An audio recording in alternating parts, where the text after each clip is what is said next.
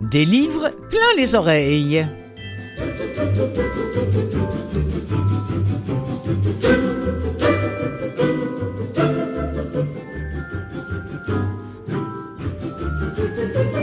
Bonjour à toutes et à tous, Clotilde Saille en votre compagnie cette semaine encore pour vous proposer une émission consacrée au livre audio comme toujours, une émission à saveur de 8 mars. Et oui, des femmes à l'honneur ou des femmes à l'horreur aussi.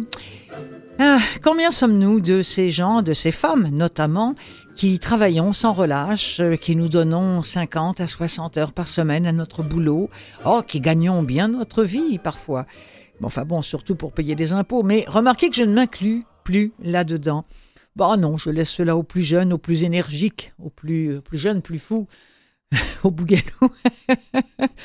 euh, je leur laisse donc l'enthousiasme des jours de travaux sans fin. Pour moi, c'est un petit peu terminé tout ça, mais disons que, comme vous, comme tant d'autres, et comme Marie, la principale protagoniste du livre Au pays du désespoir tranquille, plus dure sera la chute.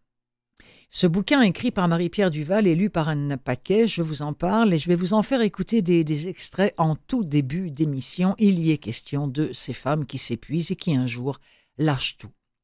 Et puis, bien, de plus en plus d'auteurs deviennent éditeurs et de plus en plus d'éditrices ou d'autrices deviennent éditrices. Alors, c'est dans quel but?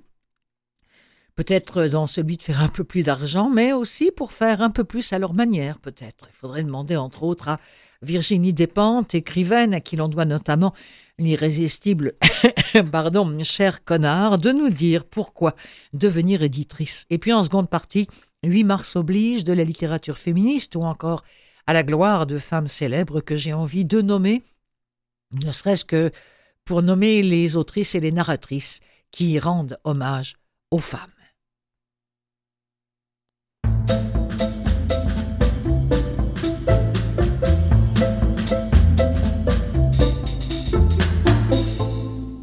Les gens peureux n'ont pas d'histoire. Ce matin, ils sont peut-être allés au gym. Ils ont déjeuné en vitesse autour de l'îlot, ont embrassé leurs enfants et se sont précipités dans le trafic.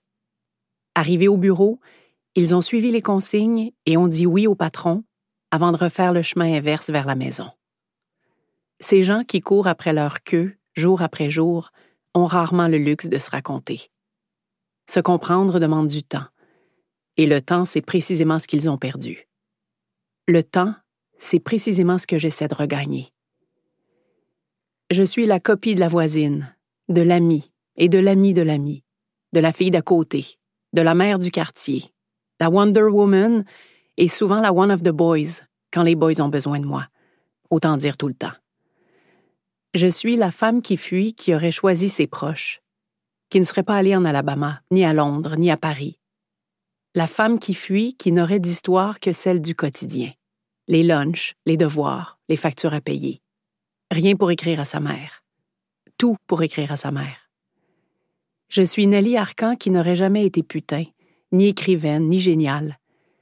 Nelly Arcan qui aurait choisi l'ordinaire, qu'elle semblait avoir tant en horreur. Je suis Frida Kahlo, qui se serait obligée à sourire dans ses autoportraits. Je m'appelle Marie, et je ne connais que l'ordinaire car jusqu'ici je n'ai pas eu le courage du reste. Mais l'ordinaire, lorsqu'il est enrichi par les années, devient parfois bombe à retardement. Et cette Marie, eh bien, elle a de la chance au départ, elle a tout du moins en apparence. Et puis un jour, elle est recherchiste, l'effervescence des studios de télévision et sa situation soi-disant enviable ne lui suffisent plus. Elle ne peut plus supporter cette existence. Cet incorrigible recherchiste s'attaque alors à son dossier d'enquête. C'est celui sûrement le plus important de sa vie. Sa chute, et peut-être celle de tant de femmes de sa génération. La famille, la vie professionnelle, vous savez, toute cette technologie qui la submerge. Je suis sûr que vous connaissez ça peut-être. Et pour comprendre, Marie ne ménage aucune strate de sa réalité, allant même jusqu'à fouiller dans les fibres du Québec, pays où elle est née. Portée par ses découvertes, elle tente d'apprivoiser la vraie vie, sa vraie vie, libre de ses domestications. Dans la revue Les Libraires, le ou la journaliste qui l'a interviewé lui dit Il y a plusieurs phrases clés dans votre livre qui renvoient au souci constant de succès qui finit par accabler plusieurs d'entre nous. Elle répond Les petites filles sensibles et poreuses sont devenues des femmes performantes, en conformité avec le projet social. Comment pourrions-nous briser le cycle et transmettre à nos enfants, lui demande-t-on, autre chose que l'impérieuse impression de devoir satisfaire des attentes qui nous poussent au-delà de nous-mêmes Et elle répond Marie-Pierre Duval, qui donne la parole à son héroïne Marie, elle répond Je crois que si on se soucie des enfants, il faut avant tout s'intéresser à soi. Les enfants apprennent d'abord par l'exemple et nous sommes hautement contagieux. Il y a aussi dans ce livre à un moment donné une phrase qui dit Ce qui devrait servir notre réussite sert maintenant notre aliénation. Alors à la question, avec le recul, est-ce que votre narratrice, Marie, aurait pu échapper à la chute ou tomber? Était-il nécessaire à sa reconstruction? Marie-Pierre Duval répond Elle aurait pu faire une chute moins brutale si elle n'avait pas pratiqué le déni si longtemps. Je crois tout de même qu'il faut ressentir une certaine souffrance pour changer sa vie. Qui prendrait le risque de l'inconnu et de l'inconfort si tout va bien? Je vous propose un deuxième extrait de ce livre, ma foi, fort intéressant et très très bien écrit de Marie-Pierre Duval. C'est lu par Anne Paquet au pays du désespoir tranquille. Euh, ça a été lu dans les studios des éditions Campus et c'est entre autres disponible au catalogue VVLA, voix livre audio, mais euh, sur Nara également, sur euh, tous les catalogues au Québec qui proposent des livres qui sont lus ici. Un extrait donc.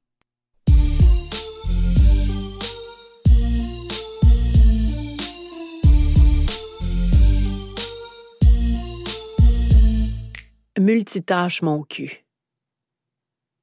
L'amoureux est parti. Il nous a laissés, le petit et moi, pour le château Montebello. Deux nuits pour le travail, a-t-il dit. Pour le travail. Mais peut-être davantage par défaut.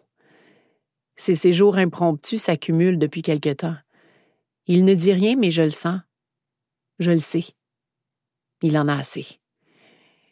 Je profite de son absence pour repousser l'heure du coucher et m'offrir une pièce de collection. Du temps seul. Il n'est pas question de temps de qualité, mais de temps cheap, de temps de crotte de fromage, de temps de pilote automatique. Donc, j'allume la télé. Du fast-food pour l'âme, décliné en 800 chaînes.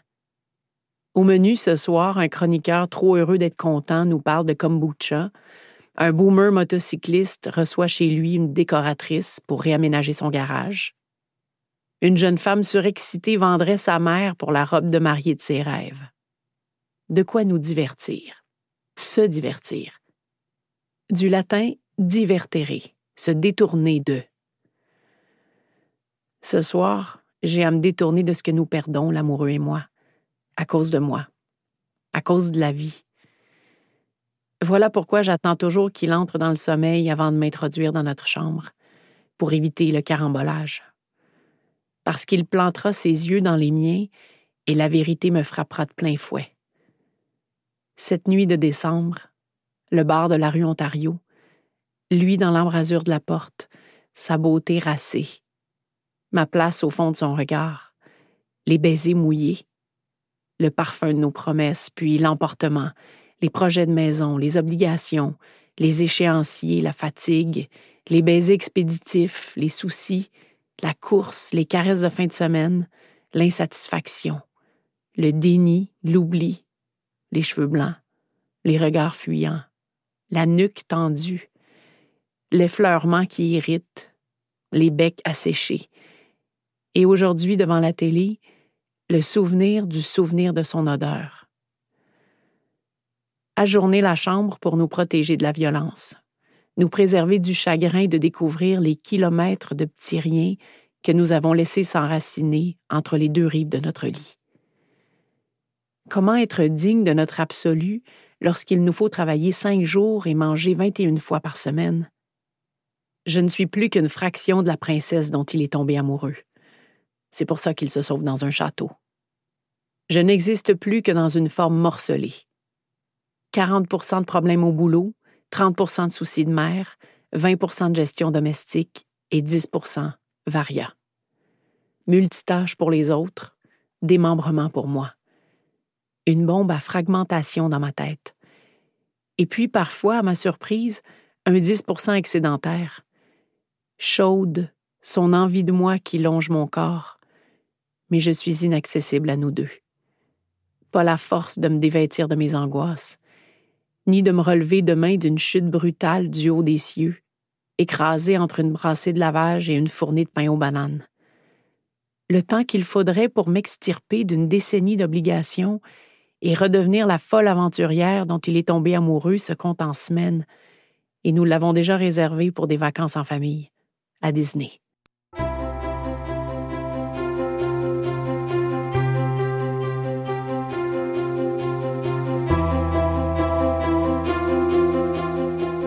Voilà, c'était un extrait de Au pays du désespoir tranquille de Marie-Pierre Duval. Très belle écriture et très belle lecture de Anne Paquet, euh, disponible sur les catalogues ici au Québec de VVLA et de Nara euh, notamment, et puis certainement aussi de chez Boucle d'oreille si vous nous écoutez en Europe.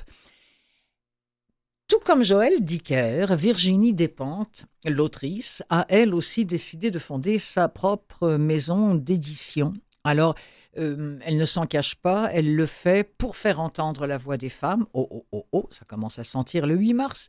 Et pour faire entendre les voix de personnes issues de la culture LGBTQ.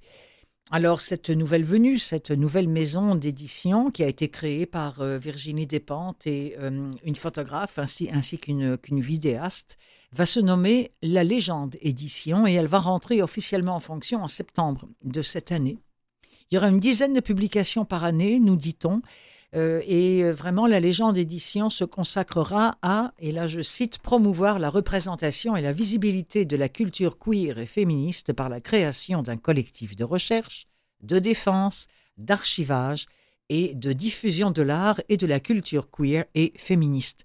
Elle va publier des ouvrages en lien avec les enjeux sociétaux de la culture queer les analyses féministes, l'étude du genre, travaillant à la déconstruction des stéréotypes de genre et la lutte contre le sexisme.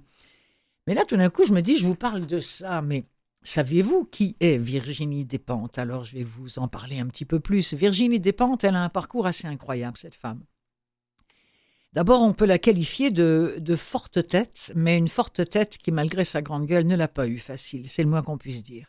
Et aujourd'hui, en tant qu'écrivaine, ce qui est fou, c'est qu'elle se retrouve sur toutes les plateformes. Virginie Despentes, c'est une féministe, trash, radicale. C'est le titre d'un papier d'ailleurs qui est paru au magazine Marie-Claire. C'est tout dire. C'est une femme qui est née en 69, de parents très à gauche. Grâce à un professeur, elle se prend de passion pour la littérature. Intense, trop sans doute.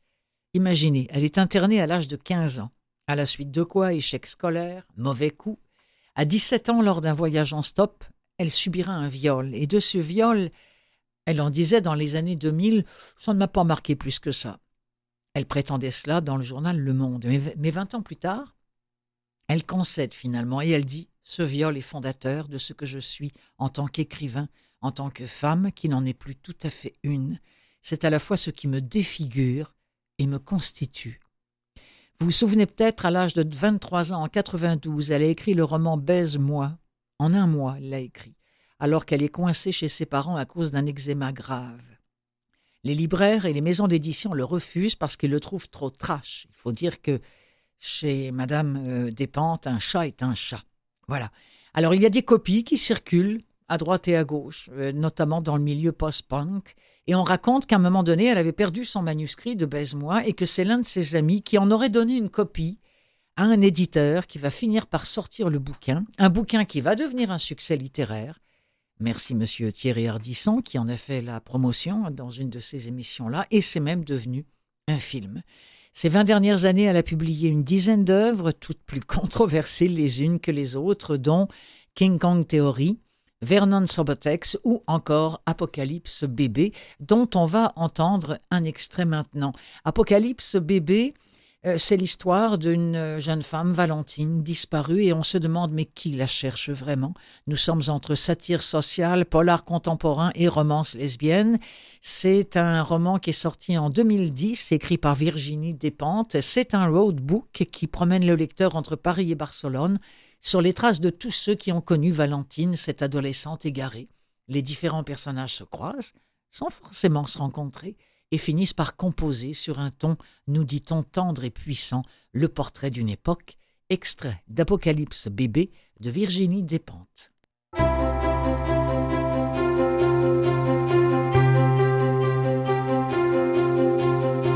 Ça vous semble normal de perdre une gamine de 15 ans sur le trajet qu'elle effectue chaque matin? J'avais rencontré Jacqueline Galtan pour l'ouverture du dossier dix jours auparavant. Carré blond, court, impeccable talons aiguilles à semelles rouges. C'était une femme froide, bien rafistolée pour son âge, très précise dans ses indications. Je n'avais pas deviné qu'à la moindre contrariété, elle serait sujette au syndrome de la tourette. Sous l'effet de la rage, les rides de son front se creusent, le botox a perdu la partie. Un peu d'écume blanche perle aux commissures de ses lèvres. Elle tourne en rond dans le bureau. Ses épaules étroites sont secouées de spasmes. Vous avez fait comment, bougre d'imbécile, pour la perdre dans le métro? Ce mot l'excite. En face d'elle, De se ratatine. Ça me fait plaisir de le voir rétrécir, lui qui ne perd jamais une occasion de jouer les durs de salon. Jacqueline Galtan improvise un monologue à la mitraillette. Elle s'attaque pêle-mêle à ma sale gueule, mes fringues infectes, mon incapacité à faire mon boulot alors qu'il n'est pas très difficile à faire, et au manque d'intelligence qui caractérise tout ce que j'entreprends je me concentre sur le crâne chauve de Dessonnet parsemé de taches brunes obscènes. Court sur pattes et bedonnant, le chef n'est pas très sûr de lui, ce qui le rend volontiers brutal face aux subalternes. Dans le cas présent, il est tétanisé de trouille. J'avance une chaise et m'installe au bout de son bureau. La cliente reprend son souffle. J'en profite pour m'immiscer dans la conversation. Ça s'est passé tellement vite. Je ne pensais pas que Valentine risquait de disparaître. Vous croyez que c'est une fugue? Tiens, ça tombe bien qu'on en parle. C'est justement parce que j'aimerais le savoir que je vous paye. De a étalé sur son bureau un certain nombre de photos et de comptes rendus. Jacqueline Galtan saisit une feuille de rapport au hasard entre deux doigts, comme s'il s'agissait d'un insecte mort, y jette un bref coup d'œil puis la laisse retomber. Ses ongles sont impeccables, rouge laqués. Je me justifie. Vous m'avez demandé de suivre Valentine, de rendre compte de ses déplacements, fréquentation, activité mais jamais je n'ai envisagé qu'il pourrait lui arriver quelque chose.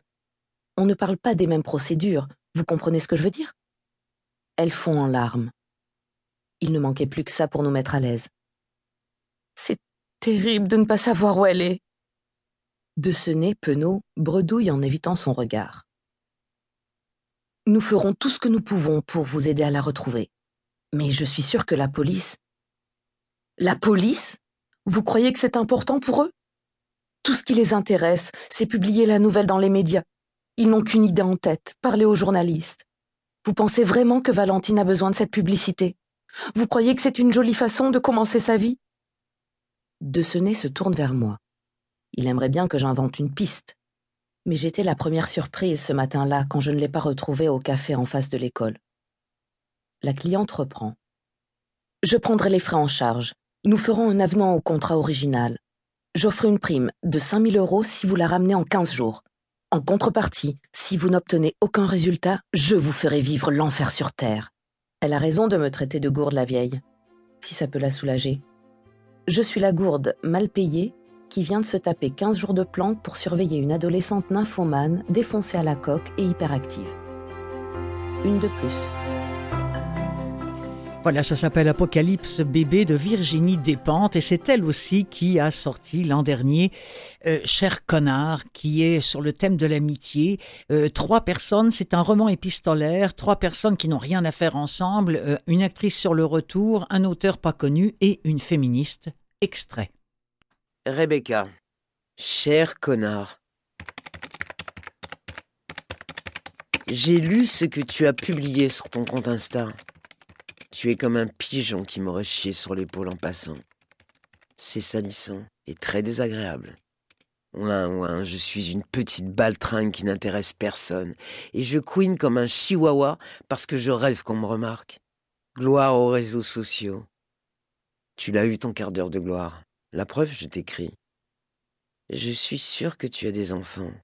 Un mec comme toi, ça se reproduit. Imagine que la lignée s'arrête. Les gens, j'ai remarqué, plus vous êtes cons et sinistrement inutiles, plus vous vous sentez obligé de continuer la lignée. Donc j'espère que tes enfants crèveront écrasés sous un camion et que tu les regarderas agoniser sans rien pouvoir faire et que leurs yeux gicleront de leur orbite et que leurs cris de douleur te hanteront chaque soir. C'est tout le bien que je te souhaite. Et laisse Biggie tranquille, bouffon.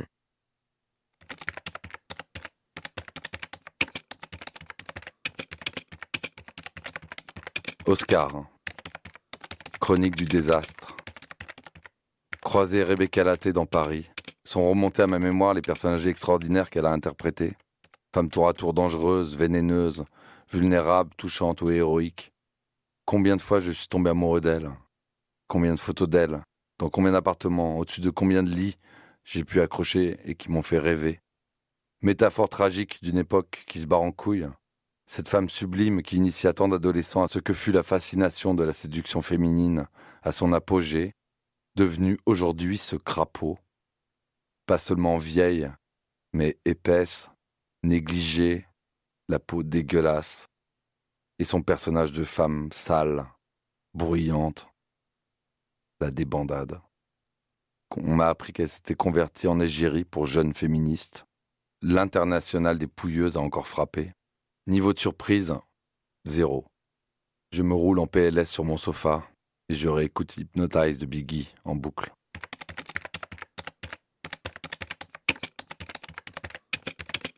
Zoé Katana. Chronique de ma main dans ta gueule. J'écris un blog féministe depuis des années. J'ai l'habitude de vos raids de haineux et vos menaces de mort et de viol vos commentaires sur la taille de mon cul et l'état déplorable de mon intelligence. J'ai l'habitude de votre rage masculine. Mais je n'avais encore jamais donné de nom. Admirable levé de bouclier depuis que j'ai prononcé celui d'Oscar Jaillac. J'ai raconté mon histoire avec lui. Mon point de vue est un terrorisme. Je me trompe sur mes sentiments. On devrait m'arracher la langue et le laisser parler. Je dis, être harcelé pendant des mois, c'est un jour ne plus se reconnaître.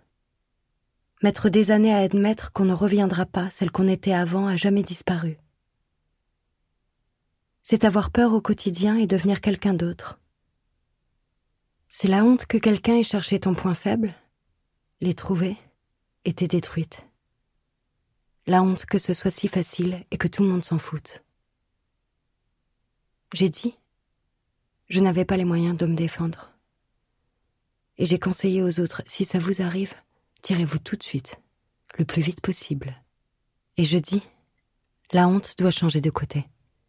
C'est vous qui en faites toute une histoire, pas moi. Et votre rage valide ma décision. Quand je dis c'est insupportable, on me répond tout allait bien jusqu'à ce que tu l'ouvres. Tout allait bien tant qu'on pouvait faire entrer mon corps de force dans cette équation du désir. Mon corps, mais pas ma parole. On a besoin de moi pour la scène, je suis la jeune première que le héros désire, mais on ne veut pas entendre parler de ce que je ressens. Il n'y a pas que des hommes qui me disent de me taire. Il y a des femmes aussi, qui m'expliquent que ce que j'ai vécu a toujours existé et qu'elles s'en sont bien arrangées. Des siècles de femmes avant nous ont su gérer les choses avec dignité. Et moi je dis qu'elles ont mangé leur honte et mis des sourires sur leurs insomnies. J'affirme qu'à chaque fois qu'un homme impose son plaisir à une femme, il se soumet instinctivement à la loi du patriarcat et que la première règle de cette loi consiste à s'assurer que nous soyons exclus du domaine du plaisir. Et nous contraindre dès notre plus jeune âge fait partie de cette construction. Nous entraver la tâche des soldats du patriarcat. Ils craignent, si on nous laisse jouir tranquille, pour l'ordre du monde tel qu'ils l'ont construit. Cette peur ancestrale, obscur. Ça, c'est le continent noir. On a appelé la sexualité féminine le continent noir parce qu'il était crucial de ne pas mettre au jour les pratiques qui la construisent. Inceste, viol, contrainte, harcèlement.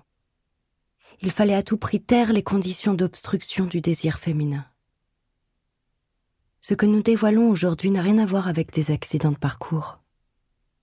Nos corps sont impliqués de force dans un champ de bataille parce qu'il faut les mutiler. Le fait que nous disions non fait partie du spectacle.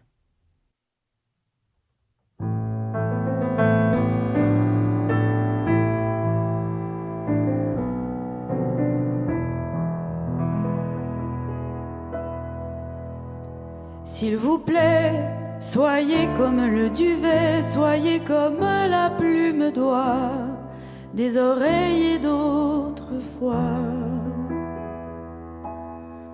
J'aimerais ne pas être porte-fait, s'il vous plaît, faites-vous léger. Moi, je ne peux plus bouger. Je vous ai porté vivant, je vous ai porté enfant. Dieu, comme vous étiez lourd, pesant votre poids d'amour. Je vous ai porté encore à l'heure de votre mort. Je vous ai porté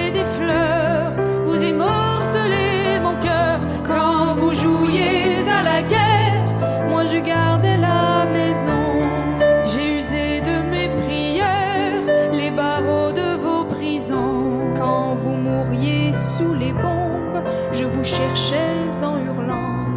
Me voilà comme une tombe et tout le malheur dedans. Ce n'est que moi, c'est elle ou moi, Celle qui parle ou qui se tait, celle qui pleure ou qui est gaie, c'est Jeanne d'Arc ou bien Margot. fille de vagues ou de ruisseaux. Et c'est mon cœur, celle qui est dans son printemps. Celle que personne n'attend, Et si la moche ou si la belle, fille de brume ou de plein ciel. Et c'est ma mère ou la vôtre, une sorcière comme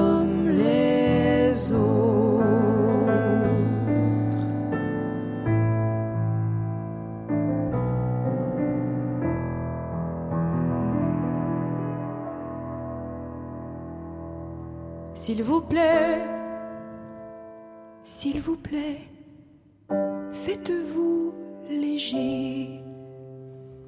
moi, je ne peux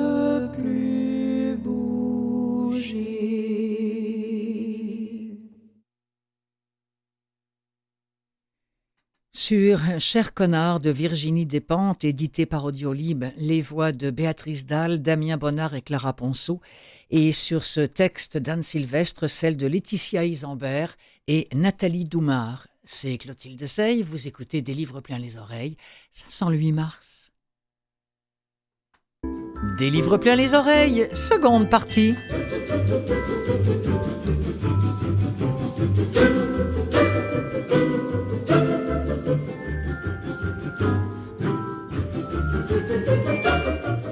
Cette émission des livres plein les oreilles sera diffusée à partir du 2 mars et après, bah, écoutez, vous pourrez l'écouter quand bon vous semblera sur le web euh, ou encore via le, site de Canalem ou alors vous pourrez encore l'écouter un peu euh, bah, ou beaucoup même euh, à la télévision ou en podcast, enfin bref, et, même à CKVL d'ailleurs dont je salue les, les auditeurs. Alors je sais pas quel jour vous allez écouter ça, un peu avant le 8 mars, un petit peu après, peu importe, mais je vois mal comment ne pas évoquer la journée des femmes. Et pourtant, euh, laissez-moi être honnête avec vous, c'est généralement euh, une journée que je ne note moi jamais dans, mes agendas, sans doute parce que bah, j'ai tellement hâte qu'on ne fête plus la femme un jour par année, mais qu'on la respecte tout le temps et partout. Ça, ce serait chouette. Mais bon, ça, point de suspension. hein. Alors, on va feuilleter par les oreilles des livres comme Rebelle, Douce femme extraordinaire ou encore Batte féministe de Roxane Gay. Et puis, quoi d'autre aussi euh, Malala, je lutte pour l'éducation et je résiste aux talibans. Ainsi soit-elle de Benoît de Groux. Et peut-être d'autres, si nous en avons le temps, des femmes, mais des, des livres, pardon, des autrices et des narratrices qui relate la vie exceptionnelle de femmes parfois très connues, parfois pas assez, ou des femmes dans l'ombre qui vivent quotidiennement des, ben, des horreurs, hein, appelons les choses euh, par leur nom.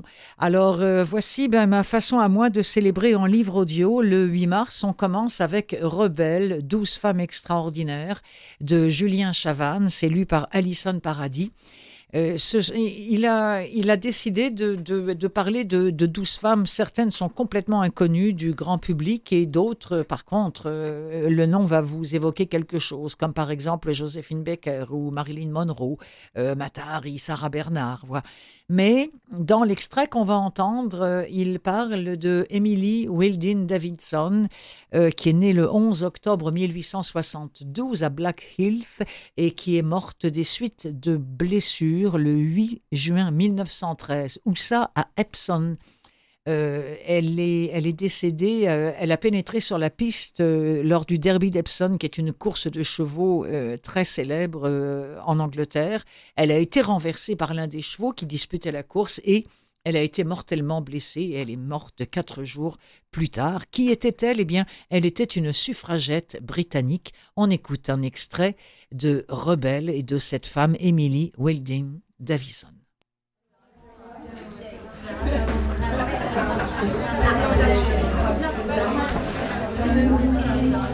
Sans passer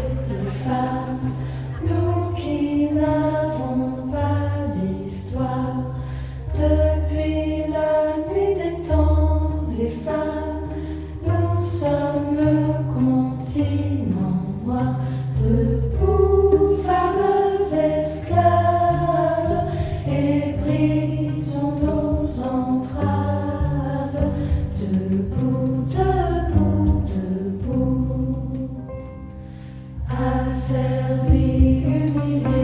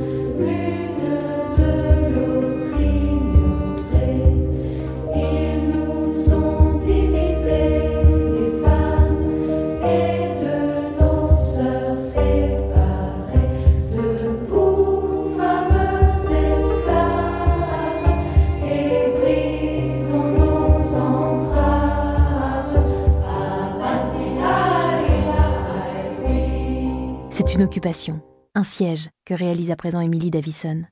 Une guerre de territoire, dans ce Parlement censé être la maison du peuple et dont les femmes sont pourtant exclues. Eh bien, une femme est là, et à l'insu du pouvoir, bravant les heures et l'autorité patriarcale. Et elle va laisser son empreinte. Elle grave sur un mur de sa cachette 3 avril 1910. Patience. 36 heures ici. Vont-ils jamais me trouver? Je suis tellement assoiffée. La rébellion contre les tyrans est l'obéissance à Dieu. Emily Wilding Davison.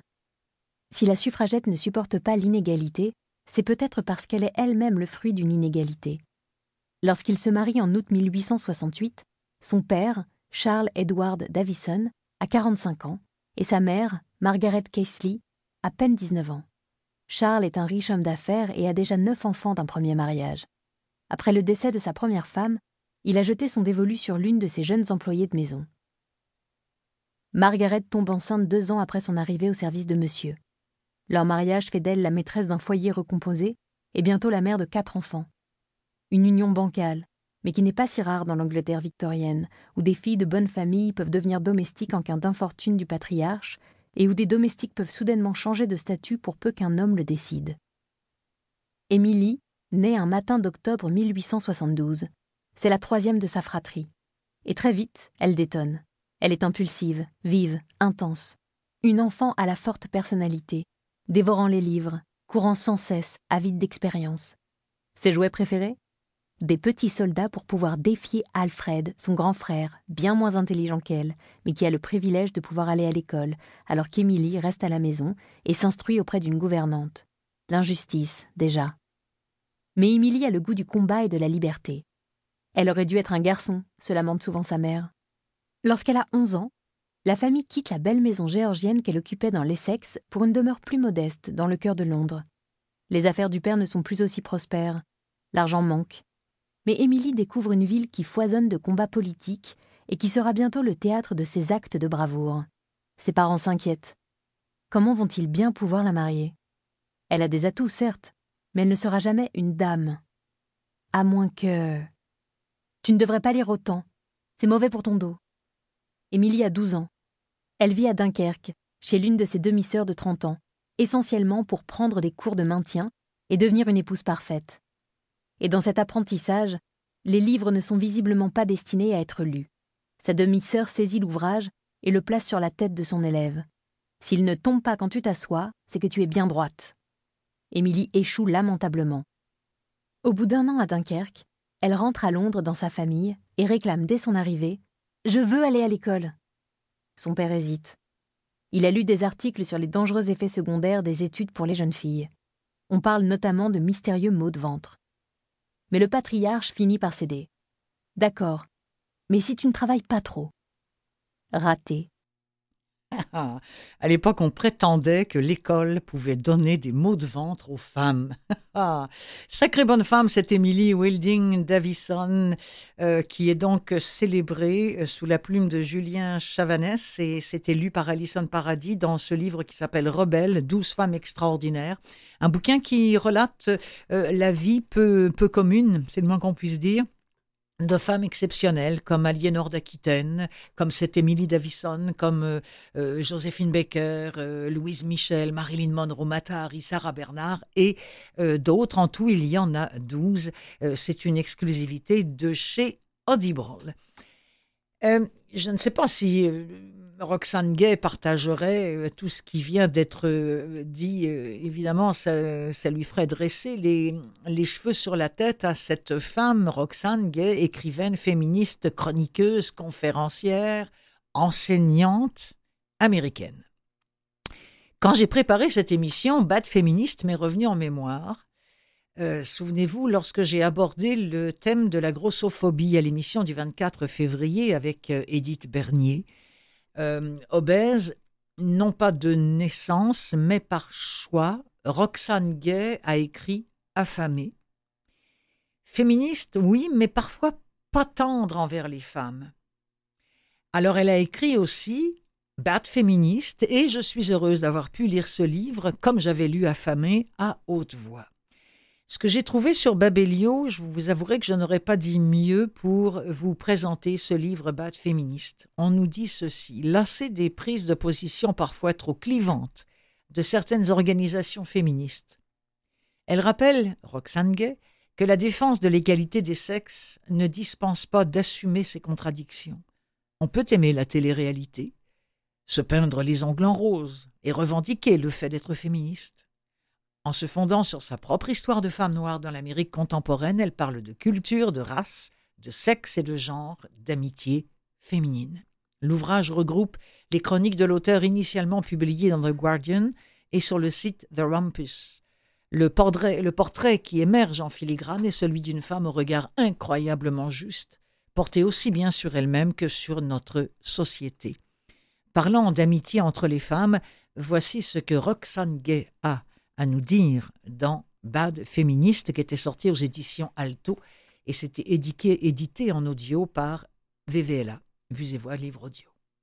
Comment être ami avec une autre femme? 1. Oubliez le mythe culturel selon lequel toute amitié entre femmes est nécessairement vache, malsaine ou concurrentielle.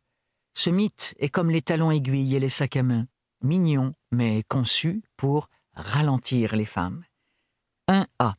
Cela ne signifie pas que les femmes ne sont ni vaches, ni malsaines, ni en compétition, mais plutôt que ces caractéristiques ne définissent pas l'amitié entre femmes, surtout avec l'âge.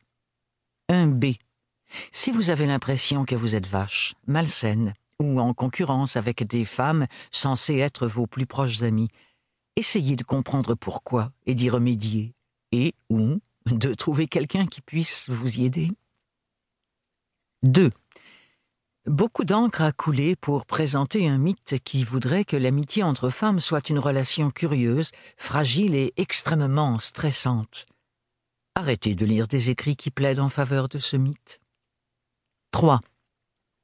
Reportez-vous au point 1b, si vous êtes le genre de femme qui dit La plupart de mes amis sont des gars, et qui fait comme si elle en était fière, comme si cela vous rendait plus homme et moins femme, comme si être une femme était mauvais. Si la plupart de vos amis sont des gars, tout va bien. Mais si vous vous servez de cela comme d'un argument pour qualifier l'amitié entre femmes, eh bien, faites un peu d'introspection. 3a. Si vous trouvez ça difficile d'être ami avec des femmes, envisagez le fait que le problème ne vient peut-être pas des femmes, c'est peut-être vous, tout simplement. 3b. Avant, j'étais ce genre de femme. Je suis désolé de porter un jugement. 4. Parfois, vos amis vont sortir avec des personnes que vous ne supportez pas. Vous pouvez être honnête par rapport à vos sentiments, ou bien mentir. Il y a de bonnes raisons de faire l'un ou l'autre. Parfois ce sera vous, la personne qui sort avec quelqu'un que vos amis ne supporteront pas. Si votre conjoint ou votre conjointe est un pauvre type, admettez-le, comme ça vos amis et vous pourrez parler de sujets plus intéressants. Mon excuse de base, c'est je sors avec un con parce que je suis paresseuse. Je vous invite à me l'emprunter. L'excuse.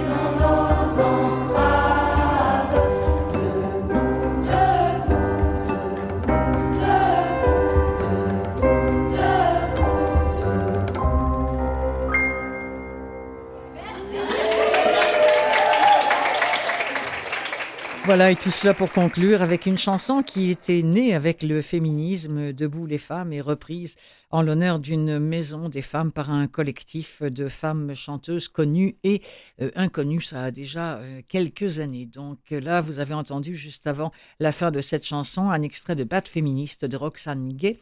euh, édition édito que vous retrouvez facilement, c'est pareil, sur les catalogues du Québec. J'ai envie de vous parler d'une femme qui s'appelle Gila Clara Kessous. Euh, Vous connaissez peut-être son nom si vous, si vous écoutez cette émission régulièrement parce que euh, il m'est arrivé de diffuser quelques extraits de livres lus par elle. Cette femme-là, elle est d'abord et avant tout une artiste euh, de l'UNESCO, une artiste pour la paix. Donc, c'est quelqu'un qui a, qui a plusieurs casquettes. Elle dit d'ailleurs elle-même, elle partage son temps entre l'humanitaire, où elle aide les survivants, avec l'art dramatique. Et euh, en même temps, elle est comédienne, en même temps, euh, elle est narratrice, en même temps, mais elle est, c'est surtout une, une grande humaniste. Et cette femme-là travaille notamment dans les, dans les peuples qui sont en, en, survivance et elle travaille avec eux grâce au théâtre. En fait, elle leur, elle leur enseigne le théâtre pour qu'ils apprennent à pouvoir se, se sortir de leur, mutisme et savoir s'exprimer. Euh, c'est une enseignante aussi. Alors, euh, quand on lui demande à cette femme-là, mais euh, quelle, quelle est votre vraie vocation? Elle répond, je ne pense pas avoir de vocation à proprement parler. Je suis simplement une comédienne qui aime le métier et qui cherche à détourner cet art dramatique au service de l'autre.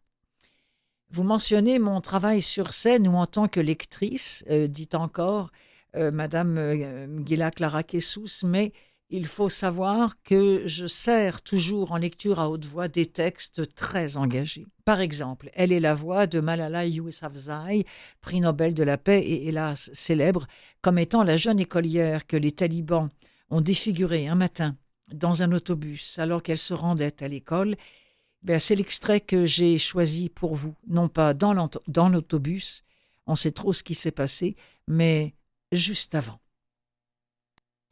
Ce matin avait débuté comme tous les autres, bien qu'un peu plus tardivement. En période d'examen, les cours commençaient à 9 heures au lieu de 8, ce qui était une bonne chose, car j'aime dormir, et que ni le chant des coqs ni l'appel des muezzines ne me tirent du sommeil. Mon père s'employait à me secouer. C'est l'heure de te lever, Jenny Moon, disait-il. Cela signifie mon âme en persan. Et il m'appelle toujours ainsi de bon matin. Encore quelques minutes à bas, s'il te plaît, le suppliai-je en m'enfouissant sous l'édredon. Ensuite, ma mère, Tour Pécaille, est arrivée. Elle me surnomme Pichot, chaton. C'est à ce moment que j'ai pris conscience de l'heure et que je me suis écrié Babi, je suis en retard. Dans notre culture, chaque homme est un frère et chaque femme une sœur. Quand mon père fit visiter pour la première fois l'école à ma mère, tous les enseignants s'adressèrent à elle en l'appelant Babi, épouse de mon frère. Le surnom est resté. Tout le monde l'appelle Babi depuis. Je dormais dans la pièce tout en longueur, devant la maison, uniquement meublée d'un lit et d'une commode. Les meubles avaient été achetés avec une partie de l'argent reçu en récompense de ma campagne en faveur de la paix dans notre vallée et pour le droit des filles à l'instruction. Sur les étagères étaient rangées les coupes remportées en tant que première de ma classe. À une poignée de reprises, j'avais été battue par ma rivale, Malka et Nour. Et j'étais bien décidée à ce que cela ne se reproduise pas. L'école n'était pas loin de chez moi à pied, mais je m'y rendais en car depuis le début de l'année précédente. Le trajet ne prenait que quelques minutes en surplomb du fleuve au relent pestilentiel. Nous passions devant l'immense affiche promouvant la clinique du cheveu du docteur Humayun, où plaisantions-nous, l'un de nos professeurs chauves avait certainement dû se rendre, car des touffes de cheveux lui ont poussé du jour au lendemain sur le crâne. J'aimais bien prendre le bus, parce que je ne finissais pas en sueur comme lorsque je marchais, et que je pouvais bavarder avec mes amis et Ousmane Ali, le chauffeur, que nous appelions Bay Jeanne, frère, et qui nous faisait toutes rire avec ses histoires insensées. J'avais commencé à prendre le bus car ma mère craignait pour ma sécurité si je me rendais seule à l'école. Hmm. Oui, euh, la voix de Gila Clara Kessous, narratrice sur ce texte de Malala Yousafzai et Christina Lamb. Euh, Madame Clara Kessous, je vous le disais, artiste pour la paix et narratrice, et c'est une autre publication éditée euh, en livre qui parle par Audiolib. Vous savez que c'est une maison à laquelle je suis très attachée et qui, produit toujours de, très jolies choses, comme par exemple ce livre-là, si bien narré, ah, avec cette voix si douce, c'est marrant, Kessous, la voix douce, hum, ça rime. Euh, j'ai envie maintenant de, vous diffuser, ah oui, parce que ça, vous savez, quand je fais des recherches, je tombe toujours sur des surprises. Et je me disais, euh, ah mon Dieu, ainsi soit-elle, de Benoît de Groux. Est-ce que ce ne serait pas merveilleux que ça ait été enregistré? Dire, c'est, quand on parle de, féminisme, on peut pas, on peut difficilement faire mieux et plus que Ainsi soit-elle de Benoît de Groux. Eh bien, figurez-vous que Benoît de Groux, autrice, mon Dieu qu'elle aimerait ça si elle était encore de ce monde, journaliste et écrivaine, qui a écrit des bouquins comme La part des choses, euh, ou encore justement ce très célèbre ainsi soit-elle, qui est sorti en 1975, eh bien, figurez-vous que je l'ai trouvé non seulement lu en audio, mais par elle-même. C'est elle qui l'a lu. Alors, je vais, je vais vous en proposer euh, un extrait. Euh, juste avant, quelques mots de Madame Benoît Groux elle-même qui euh, a déclaré la tradition. Voilà le mot-clé qui a servi à justifier depuis des siècles la condition des femmes. Une tradition établie par les hommes et renforcée par des lois également conçues par les hommes. Il était fatal que le jour où les femmes prendraient conscience de cette injustice, elles se révolteraient contre le sort qui leur est fait, un sort que la vie quotidienne masque encore à quelques-unes d'entre elles, privilégiées, aveugles ou ignorantes. Extrait de Ainsi soit-elle assez court, mais avec la voix de Benoît de Groux. Je n'avais pas envie d'écrire un roman, mais un je ne sais quoi, un fourre-tout, un livre qui parle des femmes, qu'on qualifie aujourd'hui de MLF dès qu'elles s'avisent de broncher, de la nature, qu'on appelle l'environnement comme si elle n'existait que pour nous servir d'écrin, de la Bretagne que l'on baptise région de l'Ouest pour mieux la désincarner, des jardins qui consolent, de la mer qui se moque si royalement des humains pour combien de temps encore, des livres que les femmes se mettent à écrire maintenant et qui disent enfin les choses jamais dites. Par nous, parce qu'on nous persuadait qu'elles étaient sans importance, par les hommes, parce qu'étant hommes précisément, ils ne pouvaient pas les connaître. Et puis ce sont les femmes qui ont tout envahi, sans doute parce qu'aujourd'hui elles sont devenues le grand sujet, le point d'interrogation, le problème, l'espoir. Mais c'est bien consciente de mon démérite et sachant que je ne bénéficierai plus du sourire paternel réservé aux ouvrages de dames, que j'entreprends d'écrire un livre féministe. Mais il faut la dire, cette parole de femme, que trop de superbes parleurs depuis trop de siècles ont réduite à l'inexistence ou au chuchotement. C'est une question de justice, de liberté, mais peut-être aussi de survie. J'aurais tellement aimé que l'extrait soit plus long, mais j'ai fouillé, fouillé, fouillé, puis je n'en ai pas trouvé euh, un plus long que cette petite minute quinze que je viens de vous proposer, extrait de Ainsi soit-elle, de et lu par Benoît Groux. Si je vous dis Jeanne d'Arc, bon, évidemment qu'elle arrive dans une émission comme, comme le féminisme, mais euh, puis en même temps, j'ai un petit peu hésité, mais je me suis dit, Jeanne, Jeanne d'Arc, cette, cette, cette, jeune fille en, euh, harnachée comme un bonhomme qui s'en va guerroyer, euh, qui se dit, qui, qui prétend qu'elle entend des, des, voix de Dieu, qui va mourir très jeune sur, sur le bûcher. Quel, quel destin, je veux dire, quelle, femme incroyable. Alors, féministe ou pas, ça, je, ne sais pas, mais en tout cas, euh, jeune femme qui, n'avait peur de rien, ou même si elle avait peur de son nombre, il n'empêche qu'elle a quand même fait avancer les choses et que malheureusement, on lui a réservé eh bien le sort qu'on réservait aux femmes à cette époque-là, lorsqu'elles avaient tendance un petit peu trop à se prendre pour un homme. Il y a un livre qui s'appelle Jeanne d'Arc, Vérités et légendes. C'est sorti chez Lizzie en livre audio. C'est de Colette Bones, ça a été lu par Marie-Ève Dufresne. Le résumé de ce livre, le voici Jeanne, la petite bergère de Don Rémy, une putain doublée d'une sorcière. Là, ce que je vous cite, c'est tout ce qu'on a pu dire de Jeanne d'Arc. Hein. Fille cachée du roi, qui ne serait pas morte sur le bûcher à Rouen en 1431.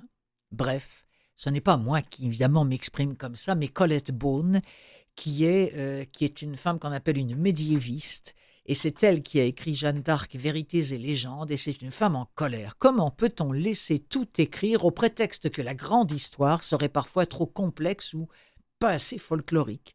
C'est un livre court, je vous rappelle le nom, Jeanne d'Arc, Vérités et légendes, un livre court, incisif, avec beaucoup d'humour. Et dans ce livre, l'historienne Colette Beaune bat en brèche les nombreuses légendes qui circulent encore aujourd'hui sur la plus célèbre des grandes figures féminines françaises. C'est lu par Marie-Ève Dufresne, extrait. Jeanne est bien née à Don Rémy, dans une famille paysanne aisée, comme le prouvent les procès. Certes, elle n'est pas bergère, mais toutes les filles qui ne sont pas bergères ne sont pas pour autant des filles de roi. Sa mort sur le bûcher, le 30 mai 1431, est, elle aussi, parfaitement attestée par des mentions contemporaines il y a en histoire des faits sur lesquels on ne peut pas transiger. Il y a longtemps aussi qu'il n'y a pas de vérité officielle en matière d'histoire de Jeanne d'Arc. Son environnement religieux, sa culture, lettrée ou non, son rôle militaire ou politique, son refus du modèle féminin de son temps sont autant de sujets qui ont été librement discutés et largement renouvelés ces dernières années. Donc, nous étions assez contents de nos réponses trop tôt. À la fin de la séance, un journaliste de France 3 m'interviewe. Pour toucher le grand public, il faudrait bien, suggère-t-il, accepter quelques arrangements avec la vérité. C'est à ce moment-là que j'ai compris, grâce à lui, qu'il y avait un réel problème scientifique. Dans la société actuelle, peut-on accepter qu'il y ait en parallèle une histoire pour les élites et une autre pour le vulgaire? Là, je n'ai plus trouvé les choses drôles. Après tout, je saurais peut-être trouver les mots. Il faudrait donc porter un regard neuf sur l'histoire de Jeanne d'Arc. En vertu de ce postulat, les historiens universitaires, concurrents explicites du mythographe, sont évacués, à l'exception du très laïque Anatole France. Avec trois citations, si l'on peut dire, je suis le médiéviste contemporain le plus utilisé. Une fois pour une chose que j'ai réellement écrite, car, au Moyen Âge, il est admis que Dieu peut intervenir dans la vie des hommes. Un peu plus loin, on m'attribue une erreur à propos de Marie Robine, qui ne m'appartient pas, une interversion de fiche. Et enfin, je ne suis pas cité pour une présentation sceptique et probablement mienne du miracle qui sauve la vie au duc d'Alençon que notre mythographe reprend. Mais les universitaires ne sauraient, c'est évident, porter un regard critique sur Jeanne. Supposons qu'on puisse décider d'un trait de plume de ne pas tenir compte de cinq siècles de recherches savantes. Il faudrait au moins des sources d'époque. Or, elles sont partielles, allusives et la plupart du temps non référencées. Jeanne avait 17 ans, devient ainsi, dans l'affaire Jeanne d'Arc, elle avait 27 ans. La condamnation à la prison perpétuelle de 1431 devient, elle fut condamnée à quatre ans et demi de prison. Et voilà ce qui met un terme à cette émission des livres plein les oreilles. Je m'appelle Clotilde Sey et je remercie mon, mon ami euh, Nicolas Swartman qui était en régie aujourd'hui. Et comptez sur moi pour ne pas attendre d'autres 8 mars pour diffuser des mots de femmes.